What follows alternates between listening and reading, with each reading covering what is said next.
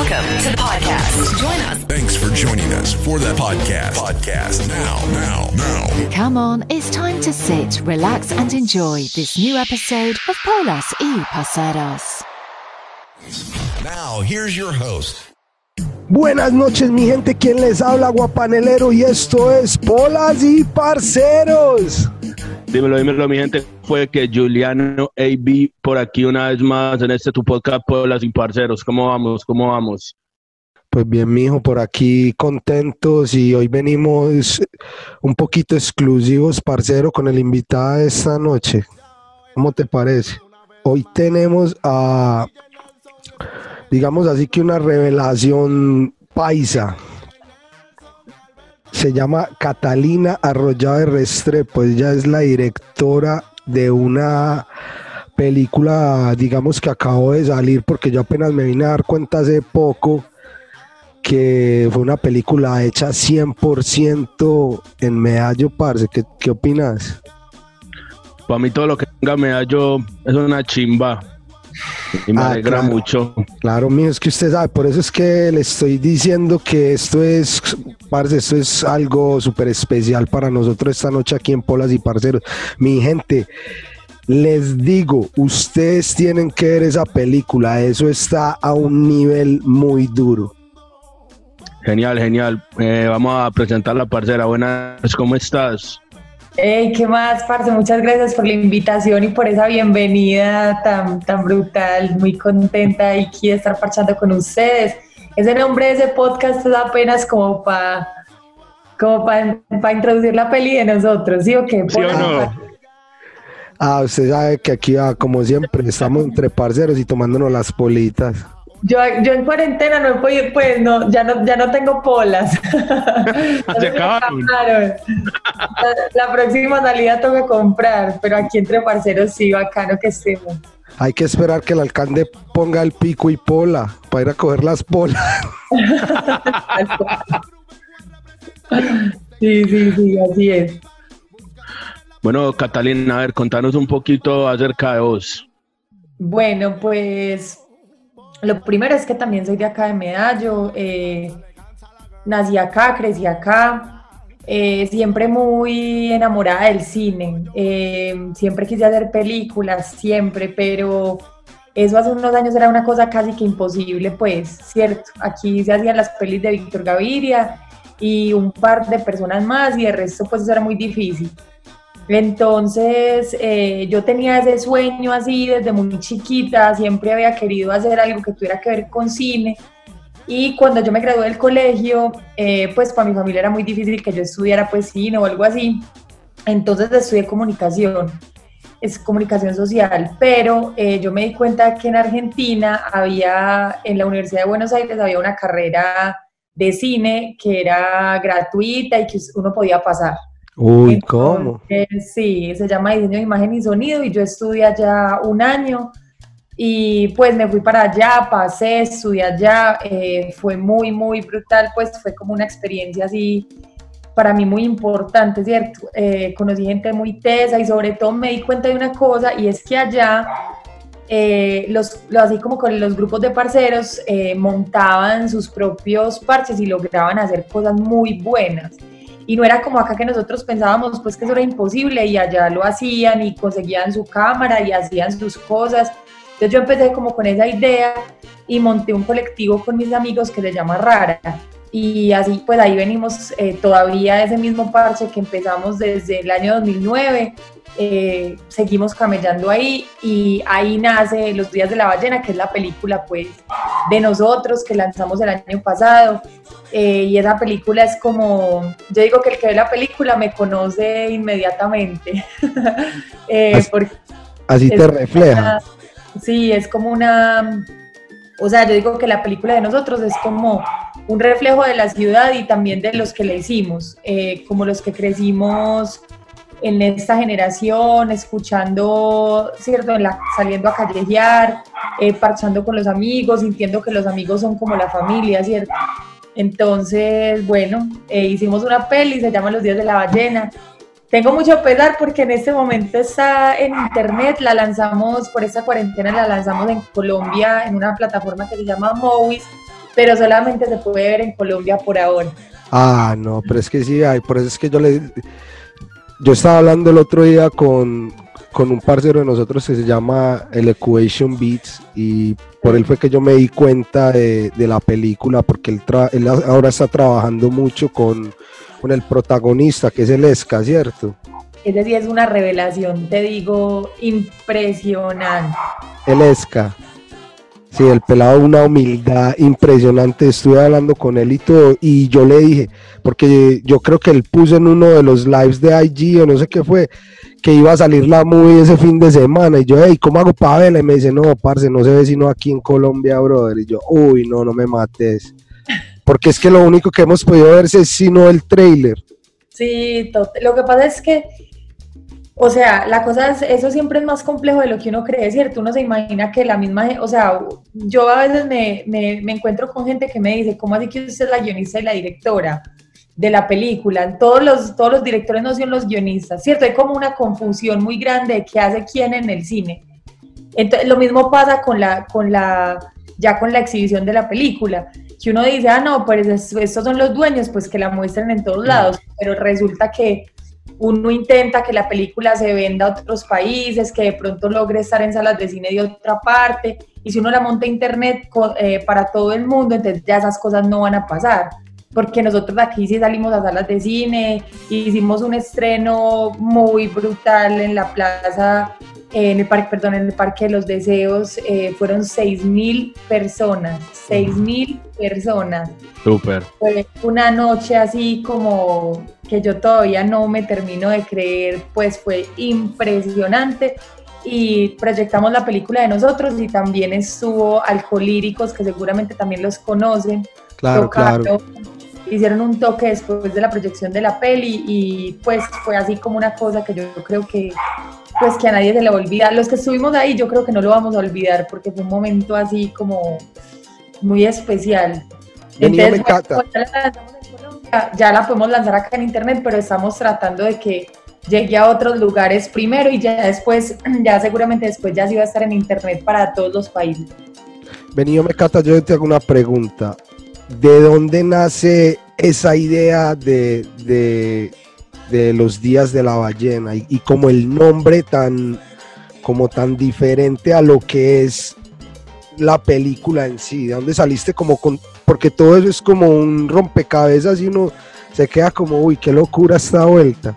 Sí, sí, eso, eso, tal cual, eso es como, lo que pasa es que uno pasa muchos años pensando en una película, ¿cierto? O sea, yo empecé a escribir la película en el año 2014 y la lanzamos el año pasado.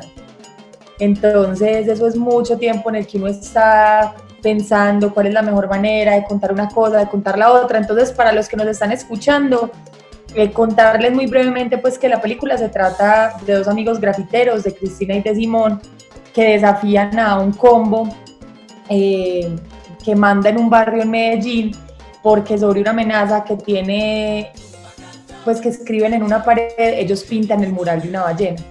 Entonces, un poco de ahí, de la idea de que pintaran el mural de una ballena, que es como un animal que a mí me parece como, pues como mitológico, ¿cierto? Que lo que pintaran eh, sobre una amenaza, esa figura gigante de una ballena, eh, es como la razón por la que la película se llama así.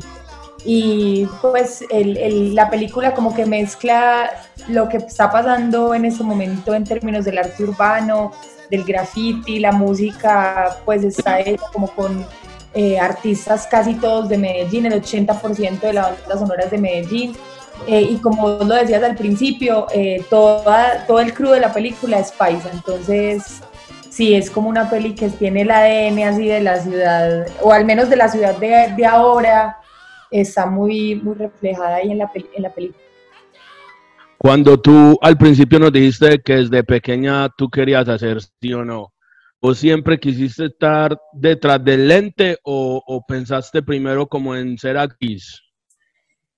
Pues lo que pasa es que yo cantaba eh, cuando okay. estaba en el colegio, entonces pues ser actriz a mí me parecía, pues me habría parecido muy bacano, pero a mí siempre me gustó fue escribir. Entonces, la escritura fue la que me llevó a estar detrás de cámaras, pero de hecho yo hago preparación de actores, o sea, yo trabajo en otras películas de otros directores, trabajo haciéndoles la preparación de actores porque es un tema que a mí me parece pues fundamental, ¿cierto? Y además del cine colombiano como que de muchos años sufrió mucho por eso, las películas estaban buenas, eran bien escritas, las películas tenían argumentos muy bacanos, pero de pronto llegaba la parte de la actuación y era como, cierto, como que empezaba a flaquear por ahí, entonces eh, a mí me ha interesado siempre mucho el tema de la actuación, eh, también por eso que te digo que yo cantaba y bueno, entonces... Eh, nunca pensé como ser actriz, pero, pero sí como que en algún momento me relacioné mucho con ese tema entonces ahora escribo y hago preparación de actores para otras personas. ¿Cuánto tiempo te duró rodar eh, Los días de la ballena? La rodamos eh, un mes, el rodaje se demoró un mes, pero lo que yo te digo, a veces uno cree que, que hacer una película es rodarla, ¿cierto? Es filmarla y no. Hacer una película es escribirla, pensarla, planearla, encontrar la gente correcta para imaginarse la película, ¿cierto? Y ya después uno la filma eh, y luego viene otra parte que para mí yo creo que fue la más difícil eh, y fue el montaje, pues la edición de la película, hacer el diseño del sonido, los efectos especiales, eh, la música, todo eso es un universo gigante. Entonces, la, la, parte, la parte, lo que es la parte de la edición y el diseño de sonido, como decís vos, todo eso es un trabajo. Creo que la mayoría de gente ve una película y, y, no, y no piensan en eso, ¿sí me entendés? Claro, no es mi familia me preguntaba cómo así que porque me, yo pasaban los años y me decían cómo así usted todavía está trabajando en lo mismo y yo sí sigo haciendo la misma cosa, cierto, son muchos años uno trabajando en un mismo proyecto, pero pero sí es que cada proceso tiene tiene mucha maña. Vení, entonces cuando, vos, cuando vos ya sabías que habías terminado tu película, ¿cómo vino el proceso del casting? Eh, pues a ver, la película casi toda es actuada por actores naturales. Eh, solamente hay dos actores profesionales. Eh, uno es Cristian Tapan, que yo creo que de pronto algunos lo reconocen del Patrón del Mal, de Claro, claro. Él es el papá de la protagonista y hay, la novia de él también es una actriz profesional de una escuela acá en Medellín que se llama Resplandor. De resto son actores naturales, entonces eso es hacer un casting largo, largo, o sea, uno ve cientos de personas, porque vos estás buscando eh, como que lo que escribiste en el papel luego cobre vida en esa persona que vos estás viendo, ¿cierto? Y por ejemplo, mis actores, Eleska eh, y Laura, que son los protagonistas, eh, no son, pues nunca habían actuado y tampoco eran grafiteros. Eleska hace música y Laura escribe. Entonces era también como ya empezar a pensar, bueno, es, a mí me parece, ellos son, ellos son muy buenos, son muy talentosos. Fueron los, pues como toda la gente que yo vi, fueron los que a mí me enamoraron. Eh, pero como ellos no eran grafiteros y la película era sobre grafiteros, entonces también tuvimos que hacer un proceso adicional para que ellos aprendieran a pintar. Entonces eso, pues eso es un universo. Cuando uno está haciendo el casting, yo creo que lo que uno está buscando es una persona que uno como que lo enamore y uno diga, yo puedo ver a esa persona durante meses de mi vida y esa persona tiene el espíritu de lo que yo escribí. Y eso fue lo que pasó con ellos dos, porque como te digo, no eran grafiteros, no habían, pues nunca habían actuado. Entonces entramos con un proceso de prepararlos que duró más o menos tres, cuatro meses. Eh, y ellos se volvieron los personajes, se volvieron Cristina y Simón. Le dieron vida a esos personajes, está duro esa vuelta. Y eso es... Trabajar, con, yo te quería preguntar desde que vi el, la película de, de este, del actor ese Cristian, ¿sí o no?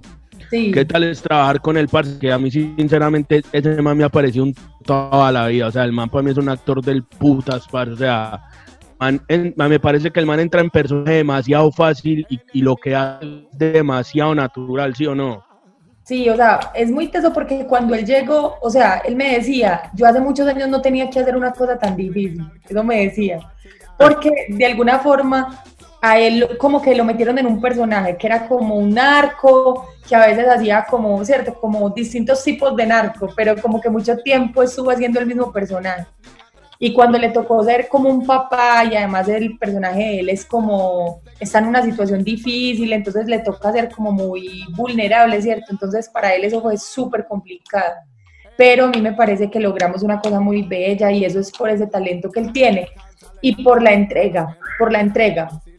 Porque él llegó, nosotros llevábamos trabajando meses juntos y él llegó y venía de hacer una serie, entonces solamente pudo estar un par de días con nosotros y con él solamente trabajamos una semana, o sea, rodamos con él una semana. Y a él le tocó en tres días hacer lo que nosotros habíamos hecho en tres, cuatro meses. Y lo que yo te digo es como esa entrega que le pone a su trabajo, pues él es un enamorado de, del arte de la actuación, entonces por eso yo creo que logró una cosa muy, muy bella y a mí me parece muy lindo pues como uno saber que él ha salido en tantas películas y en tantas series y escucharlo decir que él se siente orgulloso de lo que logró con nosotros, para mí eso es como, pues es un honor muy grande. Man, o sea, para mí de Colombia, de los actores pues que a mí personalmente más gustan, es ese hombre. Sí. O sea, yo por eso cuando, cuando, cuando me hablaron de la película y yo busqué el cast, yo le dije a, a, a ese parcero, al animal, yo le dije, parce, tienen este man, tiene que ser una y sabes que fue muy bello algo y es que pues yo no, yo no lo conocía, pues, o sea, yo, mi parche es un parche pequeño en Medellín, ¿cierto? Y ese man pues siempre trabaja en, en las series más grandes y todo, yo no lo conocía. Y lo que pasó fue que Laura Mora, que es la directora de Matar a Jesús y fue una de las directoras del Patrón del Mal, se leyó el guion de la película y gracias a ella y a Andrés Parra, que es un actor, pues que, se, que en Escobar el patrón del mal es Escobar, el protagonista. Sí, sí, sí. Eh, gracias a ellos dos, el guion de nosotros llegó a, a Cristian y Cristian lo leyó y nosotros lo, lo, invitamos y el man dijo, listo, hágale yo copia. Pero pues, imagínate, lo que, imagínate yo casi me muero. No, no pues me imagino, eh. Qué locura, y no, no solo eso, por ejemplo, yo, yo llevo fuera de Colombia más de 20 años, ¿sí me entendés? Y, y, desafortunadamente no había, no he podido volver todavía. Pienso hacerlo después de que se acabe esta cuarentena, pero por ejemplo, cuando yo me vine de Colombia, vos mencionaste, por ejemplo, a Víctor Gaviria, así es que se llama el, el, el cierto. Sí, eh, fueron, por ejemplo, el cine en ese entonces yo me sentía muy orgulloso cuando llegué a este país, cuando uno veía por ahí la, la vendedora de rosas y esas películas que, que, el Cucho hizo, ¿sí me entendés? Ahora, lo que vos acabaste de sacar, como dije yo empezando el, el show, está a un nivel muy, muy, Ay, muy hijo de puta, digámoslo así. Parce, ¿vos qué opinas de la evolución del cine en ese entonces? No sé, no sé eh, en, en que cuántos años tendrías o qué días. Yo estaba más bien teenager en ese entonces. Pero ¿qué opinas de la, de la evolución del cine, no digamos colombiano, digamos del cine paisa de ese entonces a lo que vos hiciste ahora? Y me imagino a lo que viene. Es que, es que, mira, hay una cosa muy tela y es que eh, Víctor Gaviria nos, yo creo que nos influenció mucho a todos, pues, porque todos nosotros vimos La Vendedora, vimos Rodrigo de, vimos Humas y Restas, ¿cierto? Pues esas películas como que han marcado mucho, mucho, mucho la ciudad, sobre todo La Vendedora. Sí. Es una película que yo creo que, pues, usted va a cualquier barrio de esa ciudad y la gente se ha visto La Vendedora de Rosas. Eso es muy teso. Entonces, o sea, Víctor como que marcó una, o sea, todo lo que, lo que se hace acá tiene algo que ver con lo que él hizo. Es decir, no porque se parezca, sino porque hay algo que uno vio o, de pronto hay gente que trabaja es para hacer algo muy diferente a lo que él ya hizo, ¿cierto? Pero como que esa influencia de él uno no la puede negar en el cine de acá. Pero lo que yo siento es que como antes, eh, digamos, la voz de él era como la única voz que existía porque era muy difícil hacer una película y Víctor pues tuvo quien lo financiara y él es pues muy brillante, entonces siempre se consiguió la manera, pues siempre encontró la manera de hacer sus películas.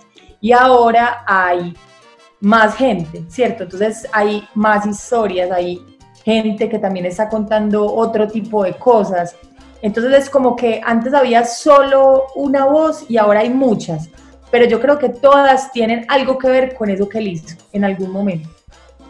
Parce, por ejemplo, es que a mí me pareció muy teso el man, porque es que si nosotros nos devolvemos hasta Rodrigo de todos esos manes eran actores de la calle y eran pelados de una comuna, ¿sí me entiende? Y para mí el man coger todos esos manes y hacer una película, parce, muy teso. Parce, Eh, es como ella, lo que estamos, lo que ella dijo ahora, todos los actores de ella han sido actores naturales, no son ninguno que tuviera excepto de, de este Mantapán y, y la pelada esta. Entonces, ¿sí me entendés? Sí, claro, total, no, total. Pero yo voy al punto es que este man trabajó, pues, este man estaba prácticamente trabajando con pelados que eran sicarios, weón. Sí, sí, y, y las tomas de los peladitos aculeados en, en la vendedora, eso era verdad, todo eso era así, claro. Yo vivía por ahí, por las 70 para arriba. Es que eso es, y, y, o sea, y a mí lo que me parece más eso es que él hizo esas películas, ¿cierto? Y él podría haber dicho, bueno, ya, yo me relajo, yo ya, yo ya hice lo que iba a hacer, pero ahora va a hacer una película otra vez. O sea, él en los últimos años ha hecho otras dos películas y él va a seguir haciendo porque él es, o sea, él, él yo creo que él, como que el amor de la vida de él es el cine. Entonces, eh, a pesar de que uno, como un, como un gran maestro que ya diga, bueno, ya, yo ya hice mi obra, ¿cierto? Pero no, él en este momento está metido en, en las mismas condiciones con gente que ha vivido cosas muy complejas, perdón, muy complejas, porque sabemos que la ciudad, pues, de nosotros es todo menos fácil, ¿cierto? Eh, y, Pero es una chimba. Es una meca. Claro, no, es una meca, parce. Y es la meca y se está volviendo la meca y personas como vos le están cambiando la cara a- a- y están volteando la página de lo que era el Medellín de hace 25, 30 años atrás, ¿sí me entendés? Sí, Porque mira que- total.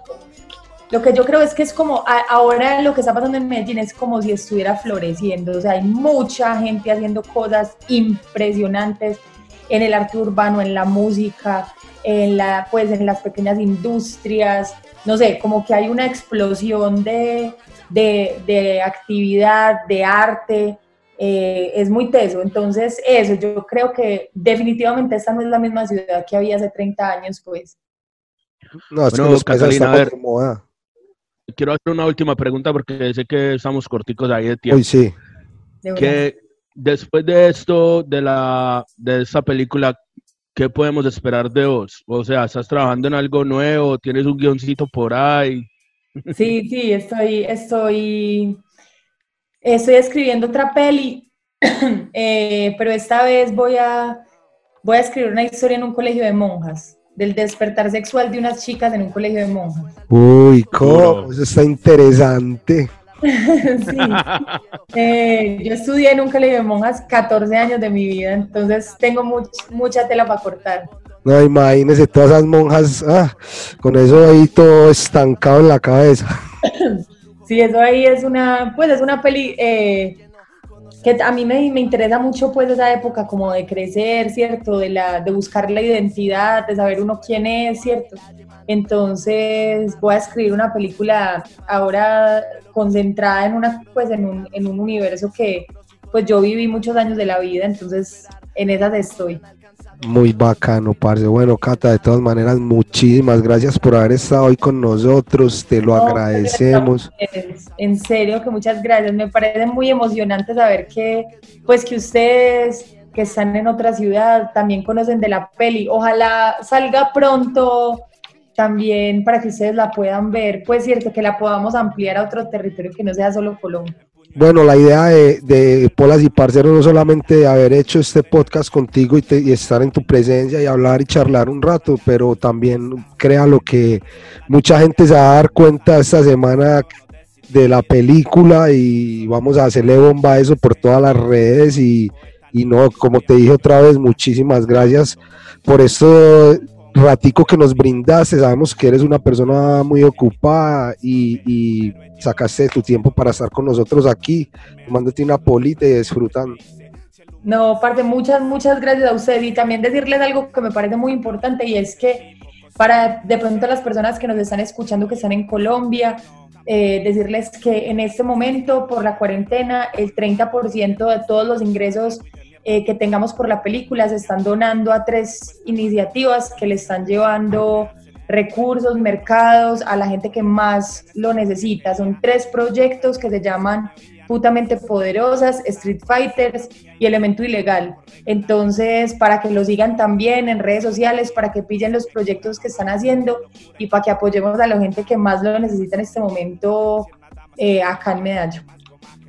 Perfecto, Catalina, felicitaciones, te deseo lo mejor que esta película cuando salga sea un éxito mundial y un, éxito y un éxito también con la de las monjas, que esa suena interesante. muchas gracias pues. Bueno, bueno, un abrazo, te cuidas. Gracias, Dios te bendiga, gracias, te cuidas. Es lo mismo, chao, gracias.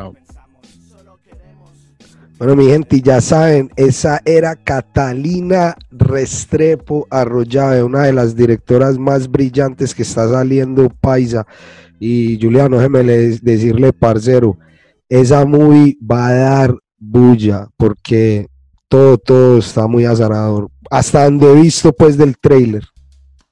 A mí lo que más chimba me parece, parce, es como dice la hembra, que son actores naturales. Claro, tiene ese man Cristian Tapa, que es un duro, pero parce, la pelada le está abriendo le está abriendo puertas a mucha gente, weón, que a lo mejor ni en su vida se hubiesen imaginado que iban a ser actores y ahora están en una película, parce, que según pues lo que vos me has contado y lo que uno ha podido, lo que yo he podido ver por ahí online, lo que hay, parce, es una chimba de película y, y, y hay que echarle la bendición y que se vuelva algo grande, ¿me entiende? No, claro, y que al menos le hace ver la cara al pueblo una belleza, brother, porque hay mucha gente desafortunadamente en el mundo allá afuera que cuando les mencionan cuando les mencionan um, Medellín o Colombia, lo único que viene es la narcocultura o toda esa negatividad, digámoslo, del punto de vista, porque no todo en Colombia, en Medellín, es narcocultura, ¿sí me entiende? Hay otras cosas que trascienden, que podemos estar a un nivel de hacer películas como las hacen en Europa, como las pueden hacer en Asia, como las hacen en India, porque en India salen muchas producciones duras también, lo mismo que aquí en Estados Unidos, Hollywood. Esa película, la forma que fue hecha, los actores, todo eso, y como dije yo ahora, Medallo se está volviendo una meca urbana cultural durísima en todo Sudamérica, digámoslo en todo el continente. Porque si ustedes ven, ahora todos los raperos quieren ir a grabar en la Comuna 13. Pero eso es bueno lo que estás diciendo, parce, que, que la gente no solo vea a Medellín como una narcocultura, sino que para que vean que Medellín es muy grande y Medellín lo que tiene es cultura. No, es que eso, eso es, como les dije, desafortunadamente la, eh, ante los ojos de mucha gente, Medallo sí, puede que sea solamente la narcocultura, la, cultura prepago, toda esa vuelta y todo, no, allá hay cosas mucho más interesantes, mucho más, digámoslo así, especiales que hay fuera de, farrear, putear y, hacer todas esas cosas, ¿sí me entendés? Medallo es una, una meca, como lo dijimos ahora, me siento muy orgulloso de ser paisa y me siento mucho más orgulloso de ver el progreso que tiene, eh, digamos, la escena cinematográfica paisa y colombiana. Así mismo es, parce. Muy contento con la pelada, muy, muy bacano, muy bacano lo, que, lo que está haciendo. Y nada, decirle a todo el mundo, parce, que esté pendiente que cuando salgan los días de la ballena, para que se la pillen, para que la compartan y sobre todo para la gente en Colombia que la consume. Mire lo que dijo la hembra, el 30% de las ganancias están siendo destinadas a, obras benéficas, weón, que eso es muy importante hoy en día. Sí, sí, claro, importantísimo. Bueno, mi gente, y, ya saben, estén pendientes. Muy pronto vamos a tener también a Lesca aquí en Polas y Paseros, el protagonista de la película. Y ya saben, esto es Polas y Parceros, agradecidos con ustedes que están sintonizados. Juliano, ¿tenés alguna estadística en los poquitos episodios que hemos dado? Dame, dame alguna estadística, ¿qué tenés para mí? La única estadística que tenés es que estás tragando ahí palitos de queso, puta, ya te has tragado como cinco. No, no, la verdad las estadísticas no las he vuelto a mirar, pero la última vez que las vi vamos por muy buen camino. Como te digo, la gente ha tenido una, o sea, nos ha aceptado muy bien, weón. A la gente le ha gustado mucho el podcast.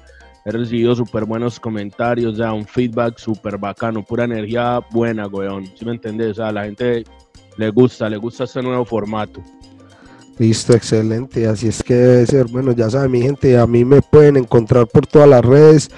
En Instagram como Aguapanelero, en Facebook como Juan Palaguapanelero y por Polas y Parceros. Y al parcero, ¿por dónde te encuentran?